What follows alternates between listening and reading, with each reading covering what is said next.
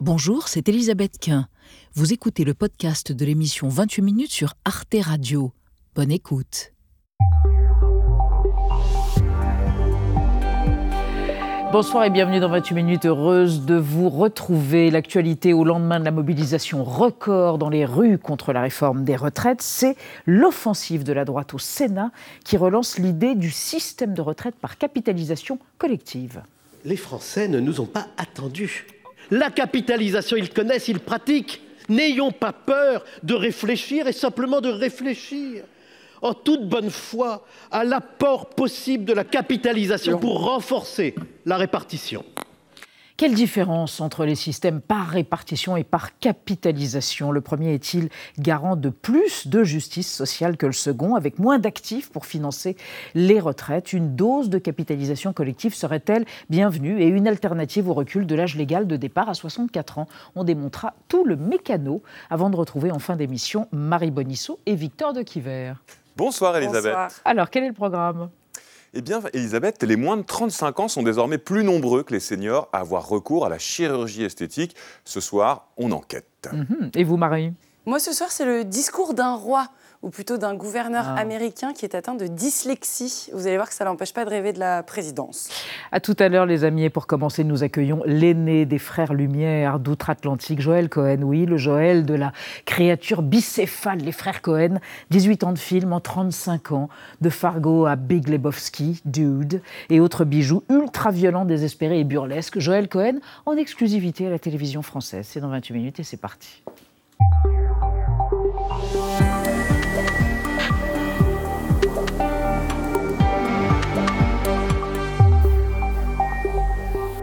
Un événement. Je suis au bord de l'évanouissement. I'm going to swoon. Bonsoir, Joël Cohen. Bienvenue. Bonsoir. Euh, bonsoir. je craque. Je vous présente Nadia Dame. Bonsoir, bienvenue. Et Christian Rodeau. Bonsoir Nadia, bonsoir, Christian. Joël Cohen, rare sur les plateaux de télévision, il déteste la promotion, mais il est venu car il aime infiniment la cinémathèque française. Vous êtes venu, Joël Cohen, car vous êtes le parrain de ce festival annuel Toute la mémoire du monde, qui se déroule d'aujourd'hui à dimanche à la Cinémathèque française. Juste une question, vous savez que vous avez un point commun avec la Cinémathèque, vous avez eu un Oscar tous les deux. Le fondateur de la Cinémathèque, Henri Langlois, a reçu un Oscar en 1974. Henri Langlois, en effet, en uh, effet. Et euh, vous savez, c'est le père de la uh, Cinémathèque française. Uh, Alors, um, en fait, je, ne savais pas qu'il avait reçu un Oscar. Ça, je ne le savais pas. Vous, vous me l'apprenez. C'est très impressionnant. Alors, on va reparler de vous, de votre carrière, et puis de l'éléphant dans la pièce, l'absence de votre frère Ethan. Mais d'abord, on va revoir un portrait, ou plutôt une évocation, de vos 20 films et de vos 35 ans de carrière, Joël Cohen, réalisé par Olivier Boucreux. Grand frère, légende et Macbeth, c'est la règle de trois de Joel Cohen. Dans la famille Cohen, je voudrais le grand frère. Né en 1954, trois ans avant Ethan, Joel a grandi dans la seule famille juive ashkénaze de sa petite banlieue de Minneapolis. Mère historienne de l'art, père économiste, il se forge une culture devant la télé entre séries américaines, polar et comédies classiques comme celles de Cukor ou Capra. À 10 ans, le grand frère réalise ses premières œuvres en caméra Super 8 avec déjà Ethan à ses côtés. Après des études de cinéma à New York et Austin, Joel Cohen démarre comme assistant monteur en 1981 sur Evil Dead de Sam Raimi, un frère de cinéma. 1984, année chargée, après son mariage avec l'actrice Frances McDormand, sort son premier film, Blood Simple, produit par son frère et récompensé du Grand Prix à Sundance. On y trouve déjà ce qui fera sa patte, suspense, humour noir, absurde et portrait de l'Amérique. La légende Cohen est en marche. S'en suivront 20 films à deux têtes, pensés, fumés, écrits et fabriqués ensemble, souvent nommés aux Oscars ou dans les festivals. Can you talk about passion in your filmmaking?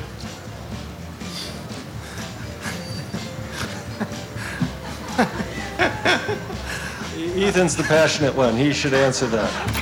À Cannes, où ils ont été présidents en 2015, même leur palmarès est légendaire. Plusieurs prix, dont un triplé unique pour Barton Fink, Palme d'Or, prix de la mise en scène et prix d'interprétation masculine. La légende, c'est aussi The Big Lebowski, pastiche de film noir avec un personnage aussi culte que le film, The Dude, joué par Jeff Bridges. That is sort of a hallmark of his stories that as the plot becomes more complicated, it also becomes in a way less important. Um, Après plus de 35 ans à faire du cinéma ensemble, jusqu'à la balade de Buster Scruggs, leur dernier film en duo à ce jour, Joel Cohen signe à 67 ans son premier film solo, The Tragedy of Macbeth. Filmé en noir et blanc comme un thriller dans des décors inspirés de l'expressionnisme allemand, son adaptation de Shakespeare est présentée à la Cinémathèque française avec 85 films rares ou classiques lors du festival Toute la mémoire du monde, dont il est cette année le parrain. Inédit en salle en France, le Macbeth de Joel Cohen parle surtout d'une obsession, celle du temps qui passe. Joel Cohen, est-il vrai que le premier film que vous avez réalisé en Super 8 s'intitulait La grenouille fait la cour vous savez, je ne me rappelais pas, mais ça ne veut pas dire que ça n'est pas vrai. Je ne m'en souviens pas. C'est tout à fait possible. Est-ce qu'on peut purger la question que tout le monde se pose depuis que vous avez réalisé seul le somptueux euh, Tragedy of Macbeth? Vous l'avez réalisé sans votre frère. Pourquoi Après tout, vos chemins, euh, vous allez dire, la, la réponse est dans la question, vos chemins se sont-ils naturellement séparés après 35 ans de collaboration osmotique? bah, euh, les, chemins ne se sont pas séparés, on se parle tout le um, temps. Euh, non, mais après près de 40 ans, en fait, de carrière um, commune, de, de films uh, ensemble, on s'est dit que ce serait peut-être pas mal de prendre un petit peu de recul, marquer un temps et puis peut-être faire des choses que chacun, enfin que l'un pourrait avoir envie de faire sans l'autre. Et ça a été uh, effectivement le cas de la tragédie de Macbeth. C'était un film euh, qui m'intéressait, enfin que j'avais envie de faire avec, avec Frances, mon épouse. Mais Ethan, ça l'intéressait moins. Lui, il faisait du théâtre. On va retravailler ensemble, je pense bien. Il se trouve que euh, l'autre film que vous avez réalisé avec votre femme, votre épouse, votre muse, Frances McNorman, c'est Fargo, qui est un film extraordinaire, avec cette femme à la fois modeste, qui marche comme un canard parce qu'elle est enceinte, mais qui est une femme extraordinairement, non pas puissante, mais émancipée, libre et pleine de bon sens. C'est un portrait de femme fabuleux que Fargo. Par ailleurs, tout votre cinéma est peuplé de mecs inouïs, mais c'est un cinéma burné. C'est pas un cinéma féministe que vous faites, et vous assumez ça. Je vous pose la question parce qu'on est le 8 mars, journée internationale euh, des droits des femmes.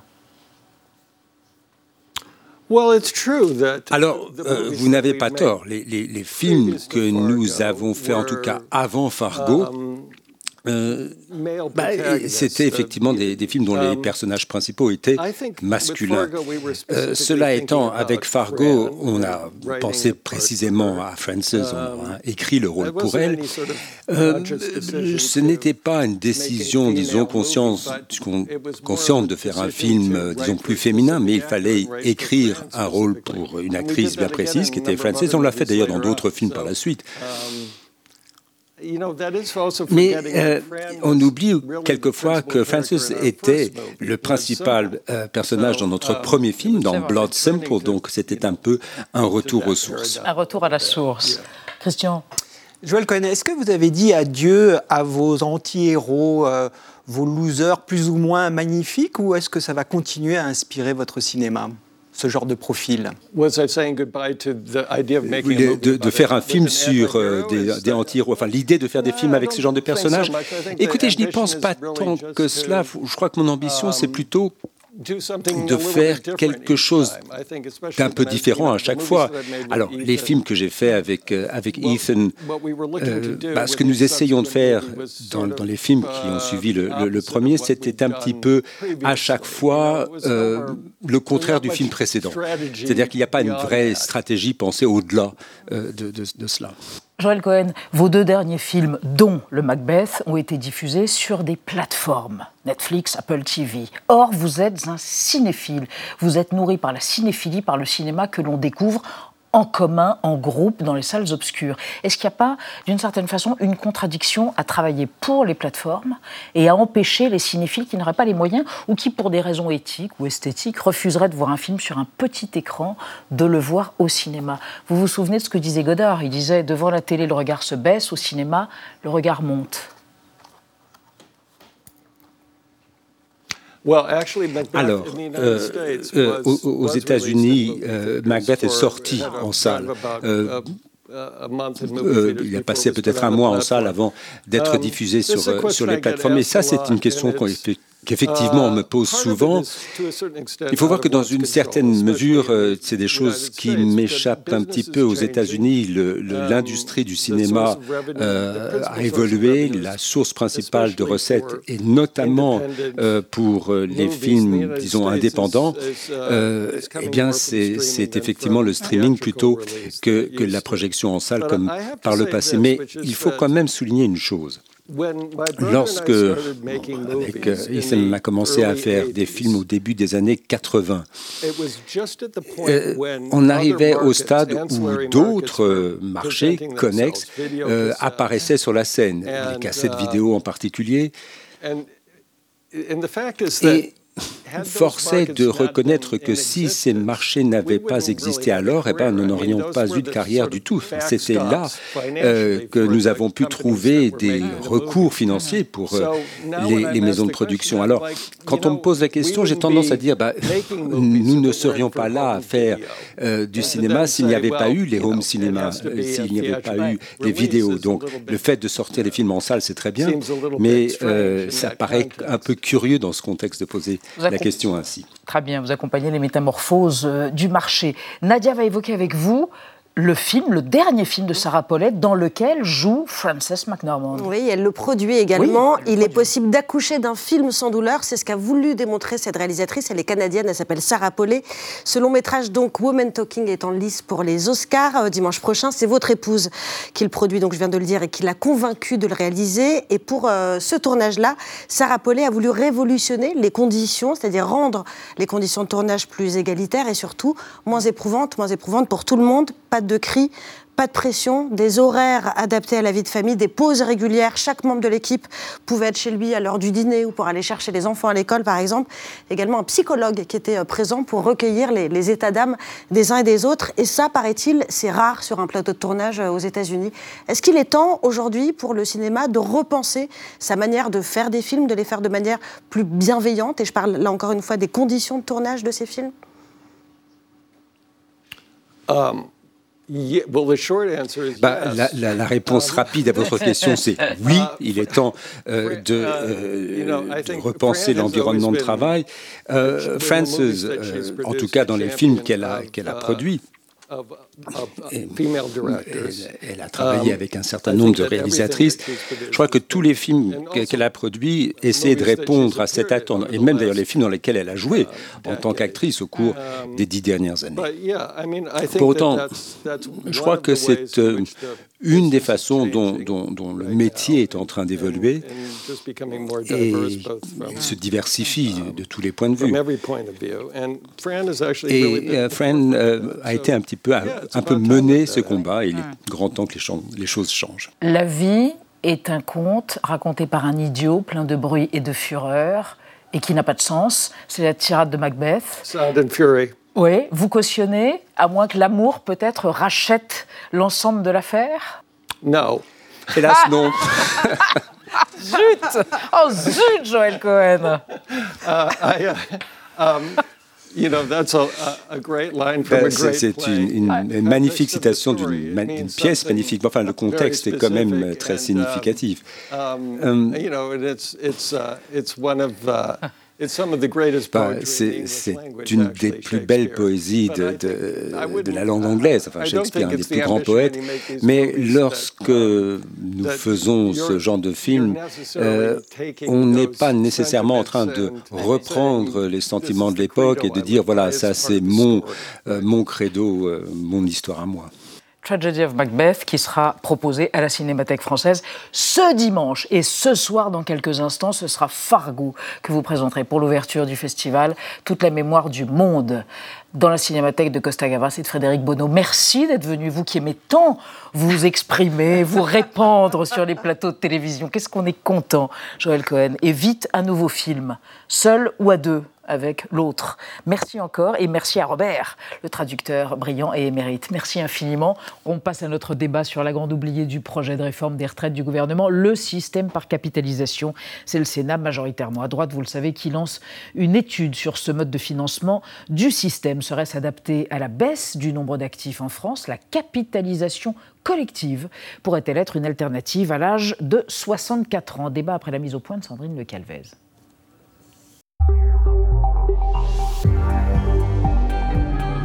Pour un peu, on se serait cru à l'Assemblée nationale. Ambiance électrique la nuit dernière au Palais du Luxembourg, où les sénateurs examinent depuis plusieurs jours la réforme des retraites. Je suspends, je suspends 10 minutes. L'occasion pour la droite et les libéraux de passer à l'offensive. Leur cheval de bataille, ajouter une dose de capitalisation dans notre système de retraite à répartition. Et il y a urgence, assurent les républicains. Le mouvement démographique est implacable. Nous aurons moins de cotisants, plus de bénéficiaires, puisque nous avons une espérance de vie qui augmente. Donc on a ce devoir de regarder de quelle manière le système de répartition perdure à lui seul. Pour sauver les retraites, les LR préconisent de faire un mix des deux systèmes, répartition plus capitalisation, pour lever un tabou sur des pratiques qui, dans les faits, existent déjà. Les Français ne nous ont pas attendus. 1876 milliards de placements en assurance vie. La capitalisation, ils connaissent, ils pratiquent. Alors, mes chers collègues, n'ayons pas peur de réfléchir à l'apport possible de la capitalisation pour renforcer la répartition. Actuellement, plus de 8 millions d'actifs français, 1 sur 4, profitent de ce type de régime. Et en Europe, plusieurs pays ont sauté le pas de la capitalisation collective, comme les Pays-Bas et la Suède. Alors, au lendemain d'une sixième journée de mobilisation contre une réforme qui ne prévoit d'autre option que de travailler plus longtemps, la retraite par capitalisation ouvre-t-elle de nouvelles perspectives en termes d'annuité et de montant des pensions? Quels sont les avantages et les inconvénients de la capitalisation collective? Faut-il jouer sa retraite en bourse? Excellente mise au point. Trois jeunes gens pour en parler. Erwan Tison, bonsoir. Vous êtes économiste, directeur des études à l'Institut Sapiens, selon un institut libéral. Selon vous, la retraite par répartition est victime aujourd'hui d'une démographie déclinante. De nombreux actifs profitent déjà de la retraite par capitalisation en France, certains sans le savoir, et ça se passe très bien. À côté de vous, Jésabelle Coupé-Soubéran, bonsoir. Vous êtes économiste, maîtresse de conférences à l'université Paris 1 Panthéon-Sorbonne et conseillère scientifique à l'Institut Veblen. Hein, c'est bien ça? Selon vous, la capitalisation collective est une arnaque? Cela profiterait uniquement, c'est ce que vous avez dit lorsqu'on a préparé cette émission, cela profiterait, vous ajoutez, uniquement à certaines catégories d'actifs suivant une logique individualiste beaucoup plus que collective et de solidarité. Et enfin, Christine Cardellan, bonsoir. Vous êtes rédactrice en chef euh, des Échos. Euh, un des, voilà, on va voir la une des Échos d'aujourd'hui. Selon vous, le système par capitalisation pourrait être complémentaire du système actuel par répartition C'est le cas dans certains pays européens, notamment au nord de l'Europe. En faisant reposer notre système de retraite sur deux jambes, on le sécuriserait davantage. Et on démarre avec bah, ce mot, quoi. Retraite par capitalisation, c'est l'expression du jour. Concrètement, ça veut dire quoi? Les actifs d'aujourd'hui épargnent pour eux-mêmes en vue de leur future retraite. Ils cotisent individuellement ou collectivement euh, sur des placements financiers. Au moment de la retraite, cette épargne leur est reversée sous forme de capital ou de rente mensuelle. C'est tout le contraire du système par répartition, car là, les retraites d'aujourd'hui sont financées par ceux qui travaillent et cotisent actuellement. Erwan Tison, vous pouvez peut-être prolonger mon effort de pédagogie. Hmm. Quels sont, selon vous, les avantages de ce système par capitalisation? Alors, il y en a plusieurs. Le premier, ce qui est intéressant, c'est que du coup, comme vous l'avez dit, au lieu de faire un transfert immédiat des actifs vers les retraités, on fait un transfert temporel via des mécanismes de placement. Ça peut être financier, boursier, immobilier. On peut investir dans l'économie réelle, comme le font par exemple les pharmaciens qui aussi ont un système de capitalisation. Donc en fait, on, va faire travailler cet argent-là. Si vous voulez, l'argent travaille à la place des gens, pour faire, euh, pour faire un, petit, un petit slogan éditorial. Euh, mhm. là où ça peut être très intéressant, et ce qu'on voit par exemple, on va prendre des exemples étrangers, des exemples français. Les, les, les Pays-Bas, par exemple, les Pays-Bas deux piliers par capitalisation, un collectif et un individuel. Et ce qui fait qu'en fait, ils ont un taux de remplacement, donc c'est-à-dire le montant de leur pension par rapport à leur dernier salaire, qui est 30% supérieur à celui que nous, nous avons en France, avec des dépenses publiques mmh. deux fois moindres. Ils dépensent 7% de leur PIB en retraite contre 14% en mmh. France. Les pharmaciens avaient un fort déficit démographique, ils avaient 0,9 actifs par euh, retraité il y a de ça quelques années, en passant à un système par capitalisation. Alors eux, ils ont 12 piliers, et ben du coup, ils ont pu partir mmh plutôt à la retraite tout en augmentant les pensions. Donc on voit qu'en fait, en faisant travailler cette manne d'argent ou de la transférer immédiatement, on peut augmenter les pensions ou partir plus tôt. Jésabelle Coupé-Soubéran, euh, en France, euh, la capitalisation fait peur. Est-ce qu'on a raison d'en avoir un peu peur, d'en être inquiet? Je dirais que c'est un système, si vous voulez, qui repose sur des valeurs quand même très, euh, très différentes du système par, euh, par répartition. Hmm.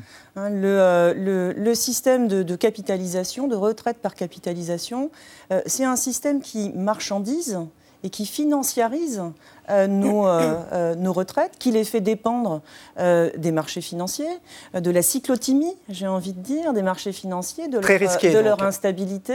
Bah, il y a du risque, oui, il y a de l'aléa, bien sûr. Dans, ah, chaque placement, il y a un risque. Bah, évidemment, oui, bien sûr. Donc, voilà, ça c'est le système par, c'est le système par capitalisation et le, le, le, système par répartition, si vous voulez, c'est quand même un, c'est un système non marchand. Euh, de solidarité intergénérationnelle. de solidarité intergénérationnelle. Et ça, ça, ne véhicule pas du tout les mêmes valeurs. En fait, il faut voir nos régimes de retraite euh, comme euh, des institutions. D'accord des constructions, des, des, constructions sociales, un ensemble de règles qui reposent sur des principes et qui façonnent ensuite nos comportements, nos vies en société. Là où prédominent des régimes de retraite par capitalisation, on ne vit pas euh, dans la même société que là où prédomine un système de retraite par répartition. Mmh. Christine Gardelon, une réaction là quand même. Je ne suis pas tout à fait d'accord sur le fait que ce sont des sociétés très différentes. Les États-Unis, je veux bien, mais les Pays-Bas, qui sont vraiment le, système de retraite modèle et qui s'appuie à la fois sur de la répartition et de la capitalisation, c'est une société pas si différente de la nôtre et dont les valeurs sont pas si différentes. Et en plus, les retraites sont, comme le disait tout à l'heure Erwan, sont, sont très élevées. Alors, en même temps, les gens mettent une journée par semaine, disent-ils, 20% de leur, de leur, salaire dans leur retraite euh, par capitalisation. Donc, Encore faut-il pouvoir le faire C'est quand même quelque chose. C'est quand même quelque chose. En tout cas, au Sénat, hein, euh, en majorité à droite, euh, le mot capitalisation n'est pas tabou. Hein. Dimanche dernier, on l'a dit, la Chambre haute a voté un amendement pour étudier sous quelles conditions on pourrait introduire une dose de capitalisation dans le système actuel. Explication de texte Bruno Retailleau, président du groupe LR au Sénat retraite par répartition est un régime avec une dimension démographique. Il faut impérativement euh, assurer le renouvellement des générations, ce qui n'est pas le cas. Donc la retraite par capitalisation viendrait enrichir. Le premier étage de la fusée, c'est la répartition. Le second étage, le deuxième étage, c'est euh, la retraite à points.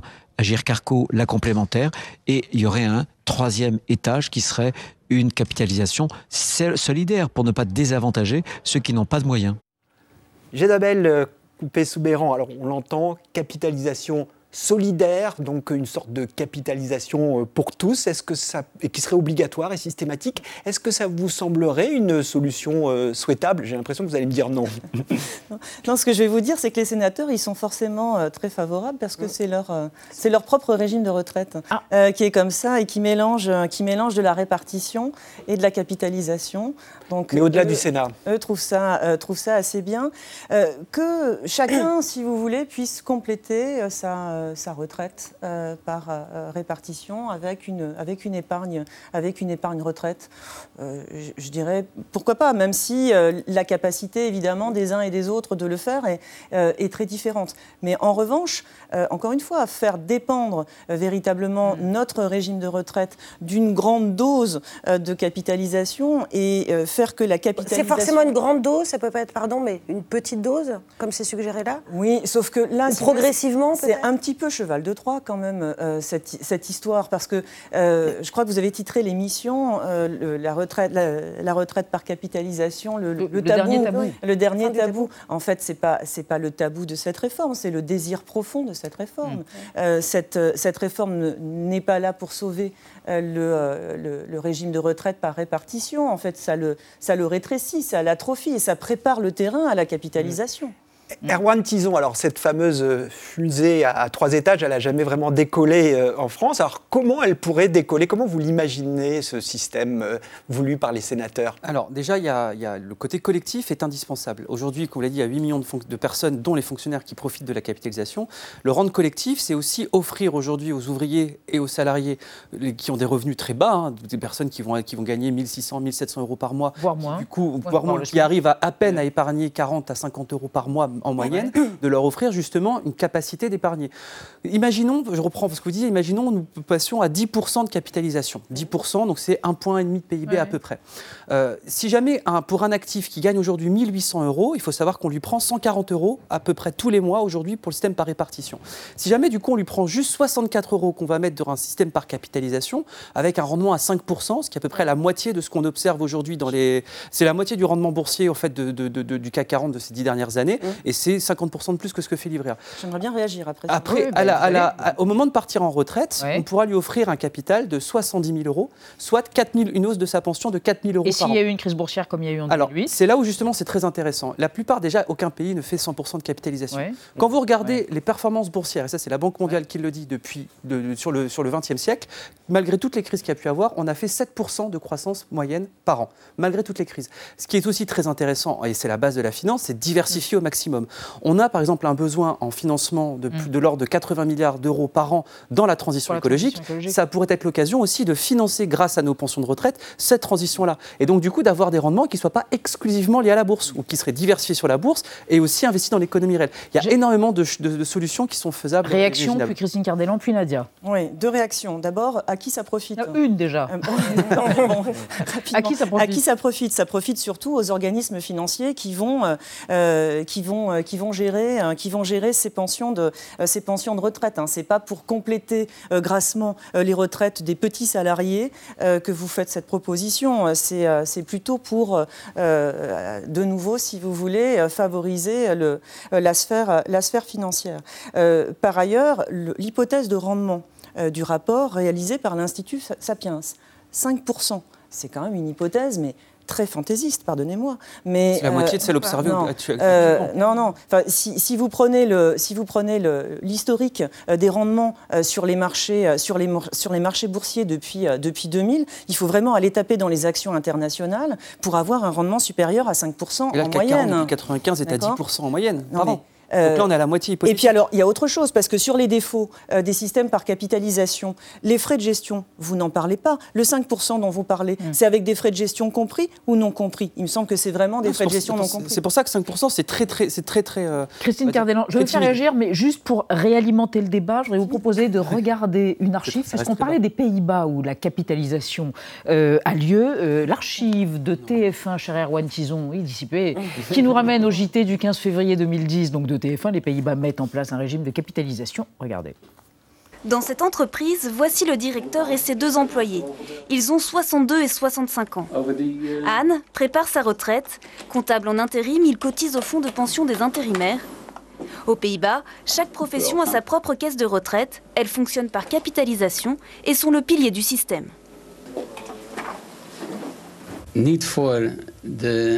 On cotise chacun pour soi. C'est comme si on avait un petit pot. On épargne pour notre propre retraite. À cette tirelire personnelle s'ajoute une pension publique financée par les actifs par répartition. Tout néerlandais l'aperçoit à 65 ans, âge légal de la retraite. Cumulé, les deux régimes permettent de conserver 70% du salaire, mais beaucoup complètent leurs revenus en travaillant à temps partiel. Alors Christine Kerdelan, donc la répartition, la capitalisation, ça peut marcher sur les deux jambes, c'est pas forcément contradictoire. Oui, au contraire. La plupart des pays occidentaux qui ont euh, des systèmes de retraite, ce sont des systèmes mis, enfin mis, euh, partiellement par capitalisation et partiellement par, euh, par répartition. Et on n'imagine pas de faire un seul. Il n'y a que la France pour se dire, nous, on est capable, on va trouver un système plus original, on fait que de la répartition. Mais on voit bien aujourd'hui que avec après la guerre, quatre actifs pour un retraité et en 2050, il y aura un actif, 1,4 actifs pour un retraité, on sent bien que ça ne peut pas tenir. Donc la démographie nous l'impose. Voilà, la démographie nous l'impose et ça sécuriserait le système de, retraite des salariés. C'est-à-dire qu'aujourd'hui, les, gens de 25 ans, ils se demandent s'ils toucheront une retraite par répartition mm. un jour. Alors, on va s'intéresser à la France et à quelque chose qui est de l'ordre du paradoxe, puisque ça existe, la répartition hein collective, la capitalisation collective, quel lapsus, en France. Euh, et certains ne le savent pas, mais en bénéficient. Oui, ça existe pour les fonctionnaires et c'est même euh, obligatoire. Et effectivement, c'est assez peu euh, connu. Ça s'appelle le RAFP ou RAFP pour régime additionnel de la fonction publique. Et vous noterez que le mot capitalisation n'y figure pas. il existe depuis 2005 et ils sont donc 4,5 millions et demi de fonctionnaires à cotiser chaque mois à hauteur de 5% de leur rémunération accessoire, c'est-à-dire les primes et les indemnités de l'employeur, mais autant, donc 5%. Actuellement, ce régime gère 40 milliards d'actifs qu'il investit essentiellement dans le logement, dans les infrastructures ou dans la transition euh, énergétique, pas dans le charbon par exemple, donc ça reste euh, vertueux. Quant aux fonctionnaires, mais quand ils partent à la retraite, ils perçoivent une rente de 380 euros par an. Ça paraît peu, c'est peu, mais pour une raison très simple, c'est que ce régime n'existe que depuis 15 ans. Quand ils auront euh, cotisé pendant toute une carrière, ce sera évidemment plus. J'ajoute, et c'est intéressant, que ce régime par capitalisation, il se trouve donc au cœur de l'État et qu'il a un conseil d'administration où siègent plusieurs syndicats, huit syndicats, parmi lesquels euh, Force ouvrière, FO, la CGT ou encore la CFDT, qui sont, je crois, plutôt contre la capitalisation aujourd'hui. Erwan Tison, on est où Dans le paradoxe, dans l'hypocrisie, dans le déni On le fait, on le dit pas trop Il y a énormément de, On est pétri par nos propres contradictions. Et là, c'est un exemple ultime. Quand vous discutez avec les syndicalistes qui siègent justement euh, dans ces conseils-là, ils en sont extrêmement Ils étaient contents en 2005 quand ça a été mis en place. Et ils en sont contents aujourd'hui. Il faut surtout pas y toucher quand vous écoutez. Vous savez, en France, on a, on aime aussi beaucoup vilipender les forts dividendes qu'on peut avoir. On, vilipende les grandes entreprises du CAC 40 qui font d'énormes bénéfices. Mais d'un côté, quand on propose un système par capitalisation qui propose tout simplement de faire bénéficier ces dividendes-là à toute la population et pas uniquement aux plus riches ou aux fonctionnaires, on, on, refuse. C'est-à-dire quoi C'est une mesure d'équité bah, Excusez-moi, le, un, de vos, un, de vos, confrères euh, dans l'opinion citait il n'y a pas longtemps que c'était un progrès, la capitalisation collective serait un progrès social à la hauteur de la cinquième semaine de congé payé. Je le pense aussi parce que quand, quand on vous explique et quand vous regardez les chiffres liés notamment à la démographie, à la diminution de la mm. productivité. Quand vous avez des pensions de retraite qui sont amenées, quels que soient les scénarios, à diminuer de 30%, c'est pas les plus riches qui vont en, souffrir. Parce qu'on a toujours, dès, dès qu'on a au-dessus de 3 000 euros, on peut avoir un petit appartement, un, fonds en action, mm. avoir un, fonds d'épargne. De l'argent de côté. Quand on est au SMIC, on n'a rien du tout. Et là, justement, c'est la capitalisation collective, c'est la possibilité d'offrir un capital public à tout le monde et d'offrir tout simplement aux plus, aux plus pauvres les mêmes avantages qu'aux plus riches et de leur faire profiter, comme le disait Jaurès en 1909, des turpitudes et des avantages du capitalisme. Convaincu? Non, pas du tout. Hein, non, ah bon je, non, je, ne, le suis pas. C'est pas, euh, c'est pas une mesure pour les pauvres. C'est vraiment une, c'est une mesure pour, euh, c'est une mesure pour les financiers. Euh, et pourquoi est-ce qu'il y a de la capitalisation un peu partout? Parce que c'est la marche, c'est l'or, si vous voulez, c'est le mouvement de, de marchandisation du, du, monde qui, qui galope depuis, de, depuis des, des, siècles. D'accord? Donc c'est voilà, c'est cette marchandisation qui va jusqu'à notre euh, euh, nos retraites, euh, qui explique qu'on mette de la capitalisation partout. Évidemment, vous l'avez dit, ça existe. Il y en a, il y en a un peu partout, jusque dans la. Il y a des assurances vie. Il y a des Français qui ont des assurances vie. ça, ça, ça. Bien sûr qu'il y a des assurances vie. Mais voilà, justement. Et, et qu'on est content individuellement de pouvoir compléter euh, sa, pension de retraite par, euh, euh, par, une, par, une assurance vie. Mais la question, c'est est-ce que l'on veut que ça devienne obligatoire pour tous et que ça prenne le pas sur la répartition? Je pense qu'on devrait plutôt s'atteler à sauver véritablement notre système de retraite par répartition. Et ce n'est pas, c'est pas un système à bout de souffle, comme on le lit dans le... c'est un système qui est ce que l'on en fait. Christine Cardellan, on aurait pu s'attendre de la part d'Emmanuel Macron qui se voulait euh, disruptif, euh, sans tabou, pragmatique, on se dit qu'il aurait pu tenter une réforme intégrant précisément euh, la capitalisation. Or là, il est resté sur quelque chose d'assez classique du paramètre, l'âge de départ à la retraite. Pourquoi? Parce que c'est un tabou, comme on le disait tout à l'heure. Mm. Je pense que déjà, en, proposant un allongement, il savait que ça allait grogner dans les rangs des syndicats et dans les rangs des Français en général. Mais si en plus vous aviez parlé de retraite par capitalisation, c'était un peu faire sortir le, monstre de la boîte. Alors, moi, je trouve que c'est vraiment un paradoxe parce que, euh, je le disais tout à l'heure, dans tous les pays, on le fait, et c'est pas seulement. Euh, moi, c'est l'efficacité que je regarde. Aux Pays-Bas, les, les, retraites sont beaucoup plus élevées qu'en France. Mais à quel âge partent-ils à la retraite aux Pays-Bas On disait tout à l'heure 65 ans. En fait, je crois que c'est maintenant 67 ans et 3 mois. 67 ans en 2024. voilà, en 2024. Donc l'idée que le système euh, par capitalisation collective puisse permettre de ne pas reporter à 64 ans, donc euh, ça marche pas. Les Pays-Bas, ils ont, si je peux me permettre, Pays-Bas, ils ont en fait, ils ajustent le point chaque année selon l'espérance de vie de la catégorie sociale professionnelle. Du coup, en fait, ils ont moins d'inégalités face à la mort que nous on peut avoir. Vous savez, 7 ans d'écart chez nous entre les ouvriers et les cadres. Mm. Chez eux, ils l'ont pas, parce que chez eux, du coup, les ouvriers partent plus tôt parce qu'ils ont une espérance de vie qui est plus basse. Après, ils rentrent sur le marché du travail beaucoup plus tard que nous parce qu'ils ont une sanctuarisation des études et de l'enseignement supérieur et professionnel mm. que nous, nous n'avons pas. Donc, euh, il y, a aussi d'autres facteurs qui expliquent. Mais en tout cas, sur le côté de l'efficacité, c'est indéniable. Isabelle Coupé-Soubéran. Donc, si on ne touche pas aux 64 ans, si on n'introduit pas de la capitalisation quelle est l'alternative Compte tenu de la démographie? Oui, il y a d'autres leviers. Et d'ailleurs, je pense que c'est pas. Euh, justement, ce n'est pas un tabou, cette histoire de capitalisation. Au contraire, c'est le sujet qui devait finalement euh, arriver. Parce que et qui arrive par le Sénat. Et qui arrive par le Sénat. Mmh. Euh, parce que si on ne joue que sur un seul levier, l'âge de, de départ en retraite, mmh. eh bien, au fond, on est, on, on, est sûr d'arriver à, à, à, cette euh, à cette capitalisation. On peut euh, on peut faire autrement. Pour financer on peut le jouer, système. Bien sûr, on peut faire autrement. On, il, y a plusieurs, il y a plusieurs leviers. Il y a l'âge de départ en retraite, il y a les cotisations, et puis il y, a, euh, il y a les pensions.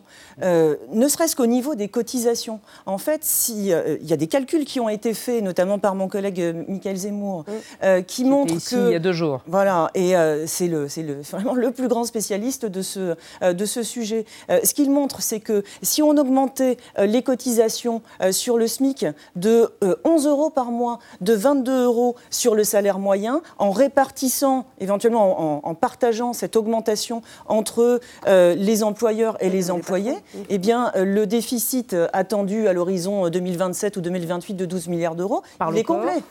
Donc, vous voyez, on peut vraiment, on peut jouer autrement. Il y a d'autres paramètres. c'est un choix. De... Est-ce que vous pensez que les, la capitalisation, ça va vraiment se matérialiser, ou est-ce que c'est quand même peut-être encore très hypothétique? Euh, je l'espère, surtout qu'en plus on a une opportunité. Vous demandez comment est-ce qu'on peut le faire pour le mettre en place avant. On a à partir de 2028 un creux démographique qui fait, c'est technique, mais la, la cohorte 1966 va compter 90 personnes de moins, 90 000 personnes de moins que ceux qui vont décéder à ce moment-là.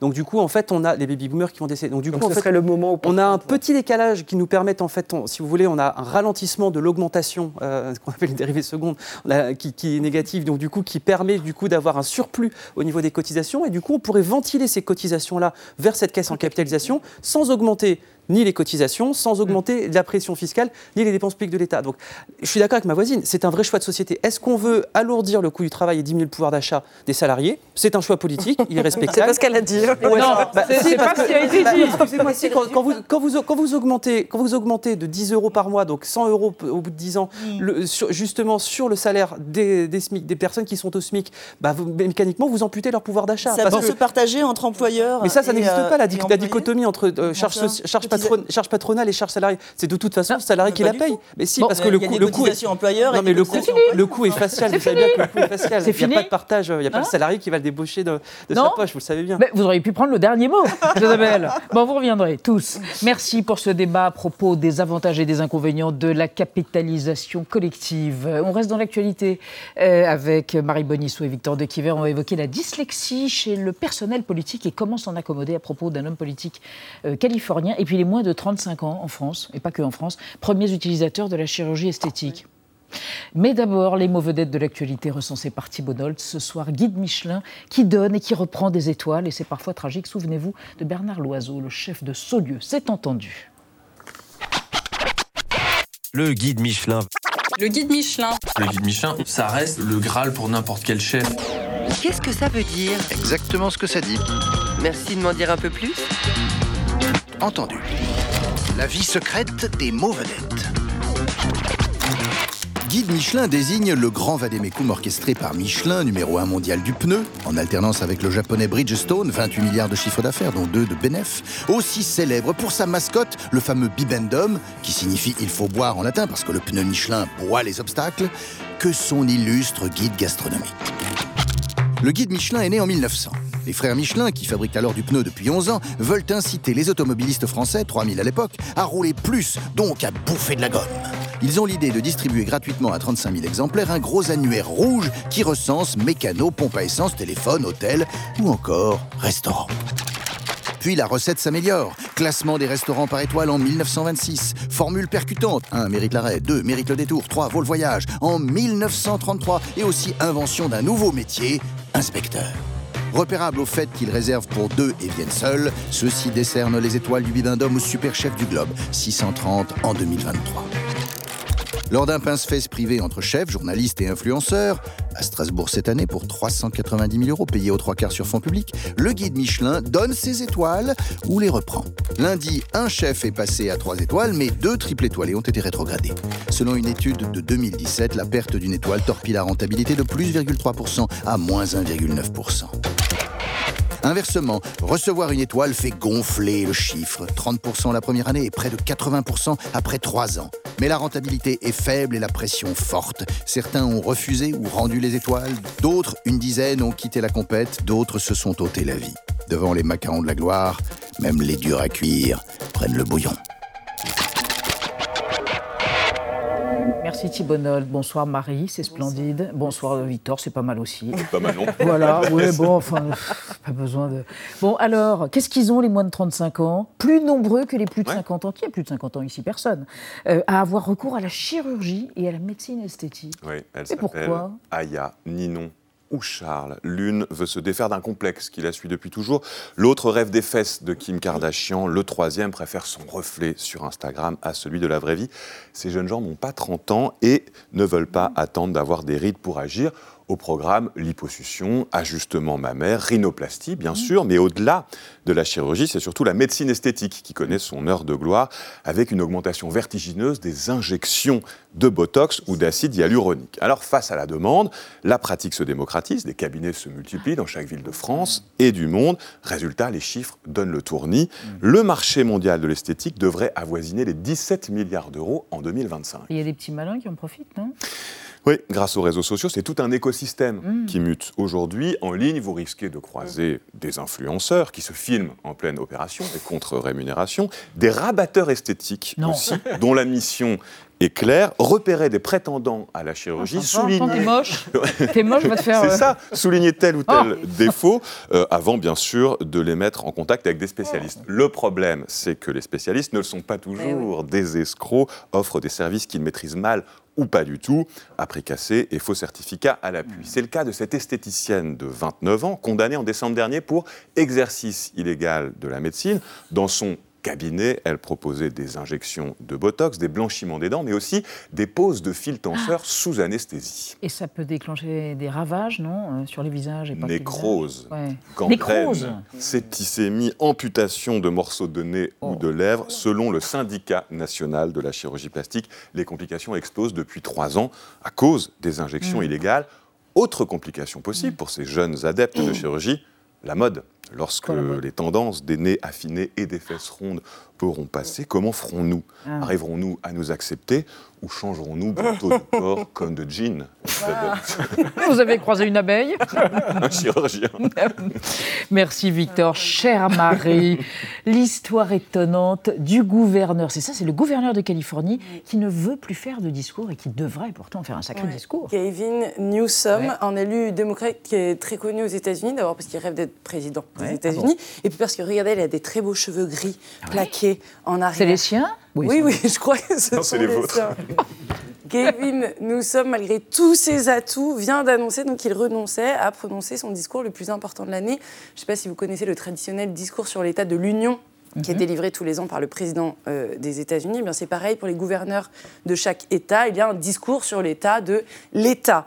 C'est un rendez-vous politique qui est scruté, qui est analysé, qui est décisif, mais qui est insurmontable pour notre Gavin Newsom, car il est atteint de dyslexie, comme euh, Steven Spielberg, comme euh, Mohamed Ali, comme Jean-Louis Etienne l'était, et comme Oui. même, paraît-il, Albert Einstein. Alors, en préparant cette chronique, je suis tombée sur un sondage qui disait que 40% tout de même des Français pensaient que les dyslexiques étaient des gens qui confondaient leur droite de leur gauche. Donc je me permets de rappeler, euh, la dyslexie, c'est un trouble de l'apprentissage qui ne se guérit pas et qui altère les capacités de lecture et parfois euh, d'écriture. Or, que se passe-t-il Or. quand vous faites un discours devant des centaines de personnes? Eh bien, c'est comme à la télé, on vous donne un prompteur. Ah, ah, et ça, c'est un cauchemar pour Gavin Newsom. Bah Nous oui, n'avons oui. pas de prompteur. Et en fait, il est euh, quasiment obligé d'apprendre par cœur ses discours à l'avance. Pour une minute de parole, a-t-il expliqué, j'ai besoin d'une heure de préparation, de mémorisation. Il explique aussi qu'il est extrêmement jaloux, évidemment, de ses rivaux et collègues politiques à qui on balance un gros classeur et qui euh, le dévore sans problème pour se mettre au fait euh, du dossier du jour. Lui, il doit tous les matins, annoter, souligner, ficher, reficher tous les documents écrits qu'il reçoit. En fait, ce qu'il préfère, lui, c'est discuter pendant des heures avec ses conseillers en ping-pong mmh. Mmh. pour essayer de mémoriser mmh. chaque donnée. Mais comme on est aux États-Unis, évidemment, Gavin Newsom a fait de son handicap une force, ah, une très belle histoire. il a même écrit un livre ah, bah pour enfants sur la dyslexie. Et cette année, donc, il assume, il va organiser une tournée. Ah en fait, dans toute la Californie, en petit comité, ce qui va se prêter à des discours plus improvisés. Voilà, tout dans la tête, rien devant les yeux. Si ça ne représentait pas une somme de travail phénoménale, moi j'aurais presque envie que tous les politiques s'y mettent. Hum, hum, merci Marie, merci mes amis. À demain à 20h05. Tchuss. Comment vous faisiez? Tchuss.